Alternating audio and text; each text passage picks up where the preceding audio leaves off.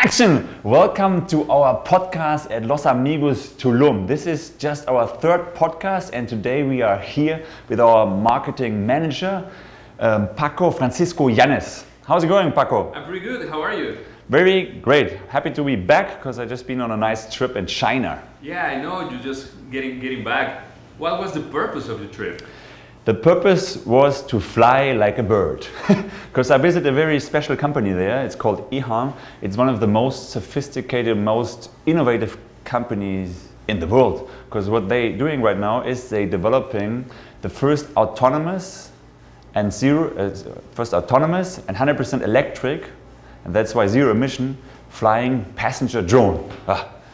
So there is more than 50 companies in the world working this technology because I think everyone who is a little bit in this field agrees that is the future. In the future, we all going to fly with the vehicles which have no pilot and fly completely autonomous. Uber is working with companies in America and even in Germany we have a company and there's a lot of companies who are working to get it on the big scale reality to make a fleet. But this company, they just started uh, flying with their prototypes and they're going in production already right now. So that was very interesting and this company you can buy a drone and have it maybe flying this year already. Wow. So it's so interesting that we said, wow, we need to go there and check it out. So I just went to Guangzhou, never heard about the city, but they're actually living more than 50 million people and there is incredible skyscrapers everywhere, so very, very impressive, more impressive actually than Beijing and Shanghai for me. And yeah, the most exciting thing they have in the city is really actually the, the test flying from this passenger drone. So it was pretty crazy because what we did here in Los Amigos is we have a new project. It's called Central Park Lagunas. And what we did there, we included a passenger drone landing station. Why we did this? Because we design already projects for the future. You know, we start with renders and starting with ideas and then sell it to our clients because the delivery is in two years. So we're designing and developing always for the future. And uh, I had for a long time this company Envision because I thought this is a technology with 3D transport which is going to happen for sure, but we don't know when. And last year we saw them first flying with this in, in Austria actually, in Europe. And then we thought, wow, we need to include it right now in our projects for next year to have the top-notch technology in our in our development. Absolutely. And just, yeah, just sorry. hold on a little bit for the, all the people that, is, that are watching us right now. Let them know how does this drone works. How is it? It just really flies. So it's if you know Tesla, you go in a Tesla Model 3, for example. The only thing you see is a steering wheel, and you have a big iPad. And in the future, the steering wheel is going to disappear and there it disappeared already. So you get in, you get in, you have a two seaters, and you have uh, really just an iPad monitor, and the route is pre-programmed. So you can not go wherever you want. You can go the route which is pre-programmed, and uh, yeah, you push a button, and then it just starts. It flies. Uh, we did just a quick test fly, but the capacity is can fly up to 1,000 meter high, wow. and the feeling is. And the speed. Speed is up to 120 kilometers so about 70, 70 miles or something. So yeah, it's, it has a range from about right now like 20, 25 minutes flight time. So it's perfect for our environment here because what our idea is that people can go maybe in one minute to the beach from here or flying in five minutes around the national park and see the incredible nature from above. We have national parks here, we have these lagoons, we have the cenotes, we have the Maya culture and the ruins. So there's a lot of great things which you can see here from the area and you're not bothering anyone because the most of the area is here just jungle and ocean. Because the next step for these companies is to go in urban environment where they're going to want to take over the mass transport. But this is like still a few years out.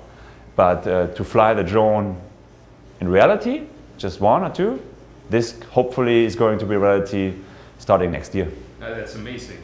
And still, the, the vehicle, the vehicle, the drone is uh, completely safe, right? It has like a how, how many engines does it have? Yeah, that's a good point because safety was the first thing this company was focusing on. Because I think one of the co-founders or something died in a helicopter uh, accident and they thought, wow, a helicopter is actually pretty dangerous. There is just one motor with a, uh, with a combustion engine, so it's contaminating, makes a lot of noise, and it's pretty dangerous because whatever happens in this mechanical thing, then it just falls down. so um, these passenger drones, they, they have they are designed first to be 100% safe, to never fail. One thing you have to have, I think, to have a really, you never get 100% safe, but to get to 99.9999, you have to eliminate humans. humans are never, they, we make a lot of errors. So to have a system working almost perfect, you need to eliminate humans, and that's what I did. So from the beginning, it was uh, the concept was without um, humans and just autonomous. And what they have, they have eight arms, because you know maybe drones we have here, the little drones, they have four arms and just four motors. They have eight arms and 16 independent motors. So instead of a helicopter, a traditional helicopter has just one motor who has a lot of potential to fail. and here you have 16 electric motors where each independent is almost very impossible to fail because just a few parts. Electric motors are pretty easy technology. And even if half of the motors fail, the drone flies still perfect. So you have like everything is eight times uh, double secured. Wow. Yeah. So there are two engines for each arm. Exactly. Times eight, 16 motors. Wow. So you're pretty good. And the drone doesn't fly if something is with one motor not in, in, in order. It doesn't even sta uh, start. But like I said, even if you're flying and you have one, two, three, four, five motors problems, you're still good. Wow, amazing. Yeah. Amazing. So this is the future of mobility. Yeah, this is, I think definitely it's the future. That's why so many companies working on it. And EHang is really on, on the forefront because they're the first company who actually fly. So they flew in Europe, they flew in, in China. They have already one, more than 1,000 orders for drones. So they're starting uh, production lines right now. Wow. So they are, for me, they are the Tesla of the drone industry. So they are already flying it in Europe and in China. The, the test flying. So they have cooperation with Austria, with the government in Austria, and did test flying already. And they're working right now on the regulation because this is actually the hardest part to get the regulation. Because actually, nowhere in the world there is regulation for autonomous air vehicles Yeah. because it's something which is just about to happen. But it's definitely the future. So what you have to do is you have to have the legislators flying the drones, getting to know the technology, have the approvals, with uh, have all this um, proven concept. So you have to have one million flights, seeing hey, everything is good. In China, they do the flights inside of a tsunami, inside the darkness, inside all kind of weather conditions, so that you're always completely safe. Yeah, that's all happening right now, and uh, yeah, it's pretty exciting. How, how was your relationship at the beginning with EHang? I mean, how do you get in touch with them? I was just a fan. I watched a lot of companies, even Germany is a company who is in the drone development, but they want to do it on big scale. So never they're going to fly a few drones, just prototyping. But this company, I know the, the idea is to have a lot of people flying, uh, flying, flying a few drones here, flying a, few, a few drones there. And this uh, strategy to go to market is, I think, very clever because you need to get this technology close to people, that they can see a drone, fly with a drone, and get used to it. And some other companies, they're just working to get mass production and have like 10,000 drones flying in the same way. Uh, but this is maybe with companies like Uber and not includes company like we, we are here. And uh, so I was just a fan, and as I saw, wow, they're ready to go to market, I wrote them and said, hey, we would love to integrate this technology in our company here in Tulum. And I know you're just prototyping right now, but how far away are you to going to market? And I say, hey, we're looking for a partner in your market. And you, if you want to be our partner, you can have one of the first drone systems flying in Mexico. And we said, oh, that's fantastic. So we flew there, saw the concept, made, made the flight and everything, negotiate, and now we're ordering the first drone. And let's see, they're starting production right now, and maybe between four and six months, we, we are ready to get delivered the first drone. And then it gets really exciting. Yeah, because that's something very important for all the people that are watching us right now. Because many, many of them maybe are just thinking that this is like insanely from the future, that is not a reality yet, but it is coming to, to Tulum. Right. It is the first one in Latin America, I believe. It's one of the first on the entire planet, and in Mexico, definitely the first. So yeah, I don't know what in the rest of the country of Latin America. Yeah, probably you're right. Probably the first in Latin America, and that's why we are so exciting about it. You know, we have a lot of technology. We have the first, uh, syst- the aeolic system we have here is the first in the entire country. The smart flow system we have the first in the entire country. A lot of treatment plant technology we have here is the first in the entire. So we love to be on the forefront because we love to show we love to show our market, this country, or the entire world what is possible today. no?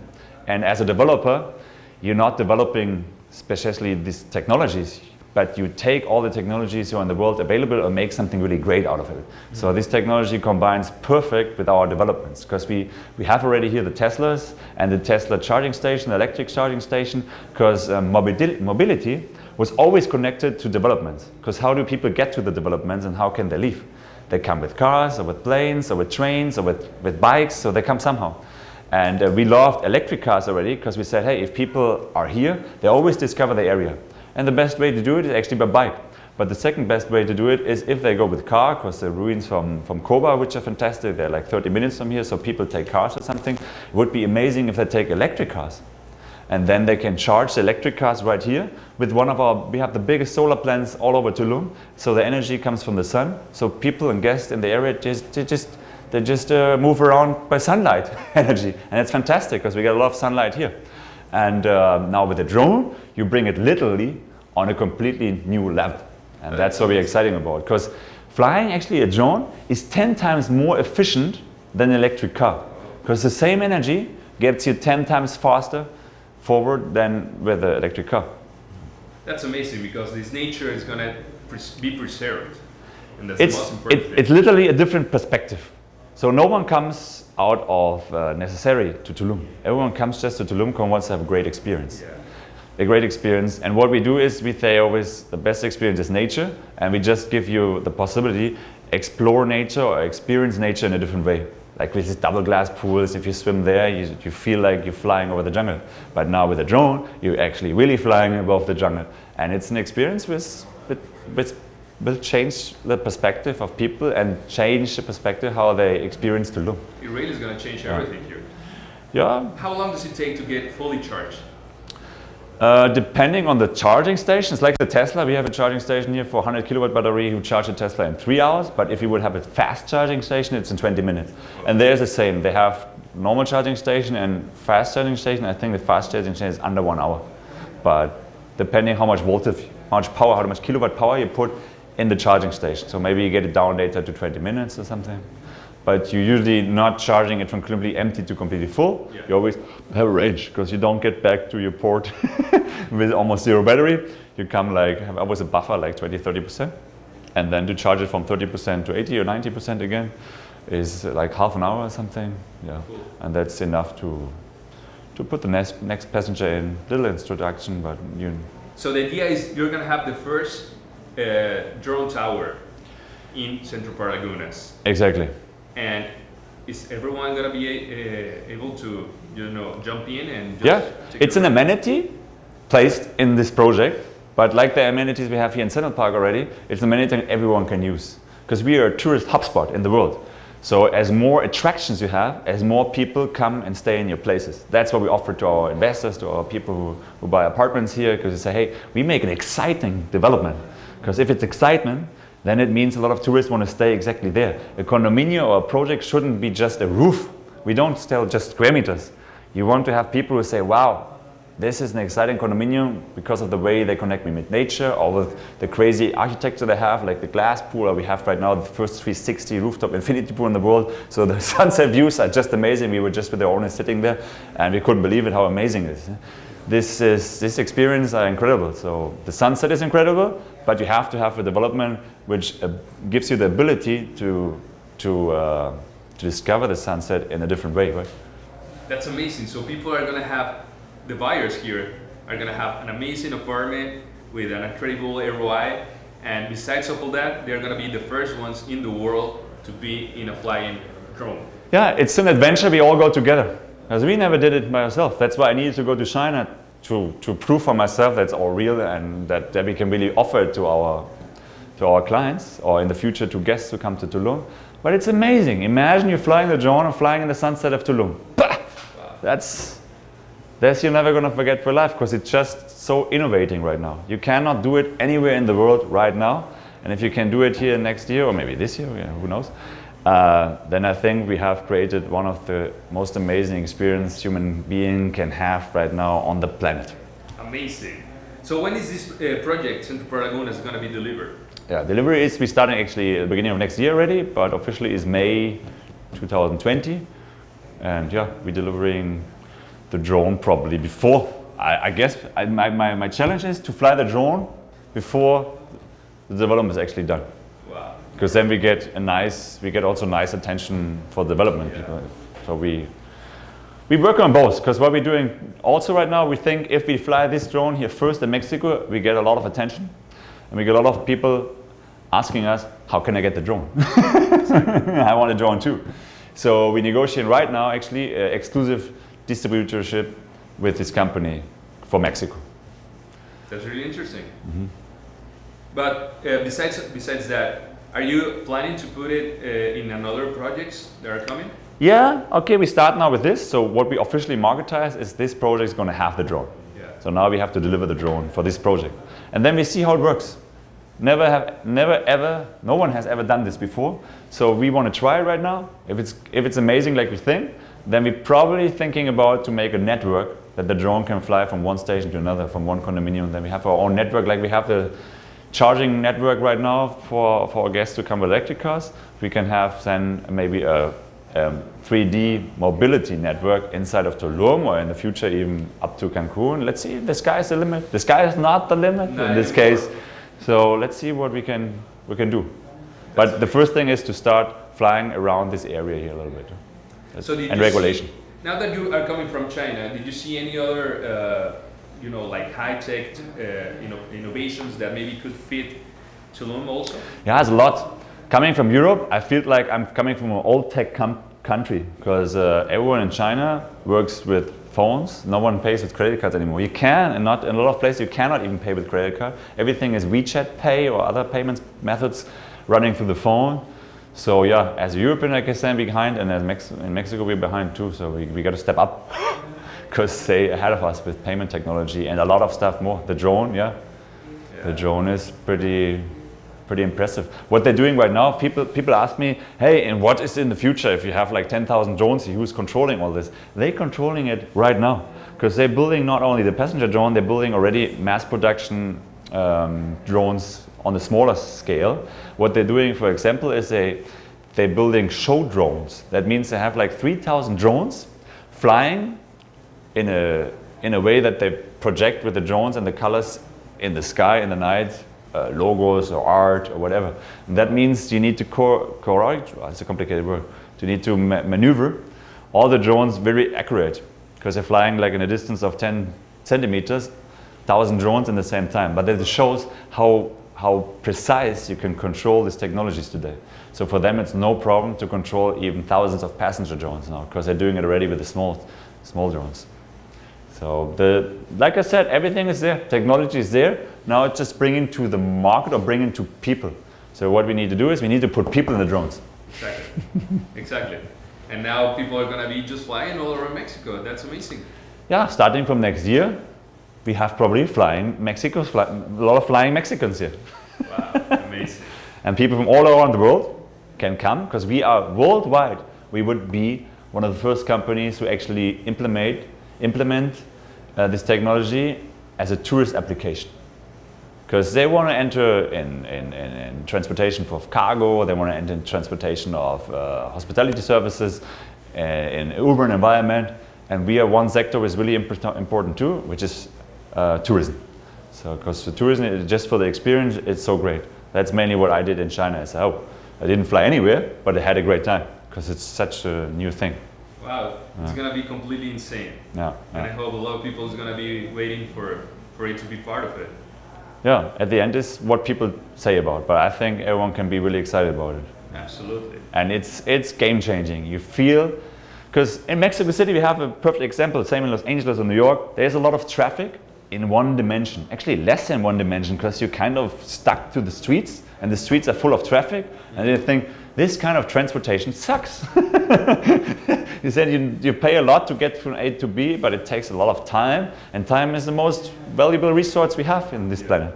And this drone flies in the three dimension. We need three dimension transport, whatever. And there, there is no streets. We can have between here and 1,000 meters, there is right now no traffic. If you get in the airplane at the airport, the first thing the airplane does goes on 10,000 feet. Yeah. But below 1,000 meters, there is no transport going on. Oh, because that's something also very interesting interesting about this because it doesn't fly like a like a plane. It goes exactly like an helicopter. Exactly. It's like a reversed U. So it goes up and goes wherever it's programmed to, and then it goes straight down. Yeah. Exactly like a mini drone, right? No, Like an actual drone. no. No. Wow, that's amazing, Nico. Mm-hmm. So, do you have anything else you want to share with this audience? Yeah, we wanted to use this podcast to share with you guys a little bit the story why we went to China right now and how we excited we are about this technology. And we hope we can bring it this year or starting next year to Mexico, and then we will be the first company in Mexico who has this technology. And yeah, this is our third podcast. So if you like this podcast, maybe uh, join in for the next one too. Yeah. It's going to be exciting because nothing is boring. I think what we're going to do here. Exactly. And people should stay tuned, both the ones that are watching us right now and the ones that are listening to us right now, because they can be the first people in Earth to drive, to be on a on a passenger drone. To fly with the passenger. drone Yeah. Yeah, the mission of the company from EHang was really nice. I said we want that every human being can fly like a bird. That's beautiful. Beautiful. Nice mission. Well, thank you. Thank you. Thanks for watching and for listening. See you next time. Ciao.